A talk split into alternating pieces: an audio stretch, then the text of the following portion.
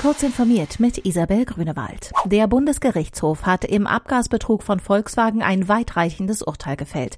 Der Konzern muss das Auto zurücknehmen und Käufern den Kaufpreis erstatten. Nur eine Nutzungspauschale für die gefahrenen Kilometer darf abgezogen werden. Die obersten Zivilrichter bestätigten mit ihrer Entscheidung ein käuferfreundliches Urteil des Oberlandesgerichts Koblenz. Es hatte Volkswagen wegen vorsätzlicher sittenwidriger Schädigung verpflichtet, dem Käufer eines gebrauchten VW Charan gut 25.000 600 Euro plus Zinsen zu erstatten. An diesem Montag ist die Datenschutzgrundverordnung seit zwei Jahren wirksam. Die EU-Kommission wollte eigentlich aus diesem Anlass eine erste umfassende Evaluierung der Vorschriften präsentieren, doch die verspätet sich bis Mitte Juni.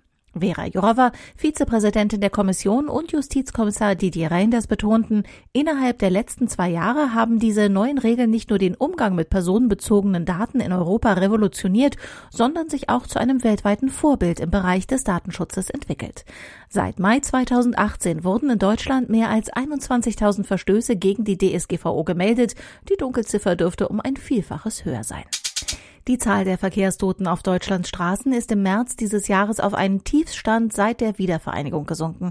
Bei Unfällen kamen 158 Menschen ums Leben. Im März 2019 waren es noch 234 Verkehrstote, wie das Statistische Bundesamt nach vorläufigen Ergebnissen mitteilte. Wegen der Einschränkungen während der Corona-Pandemie waren seit Mitte März deutlich mehr Menschen zu Hause geblieben, was sich auch im Straßenverkehr bemerkbar gemacht hatte. Laut den Statistikern sank die Zahl der Verkehrsunfälle auf 166.000. Das waren 23 Prozent weniger als im März 2019.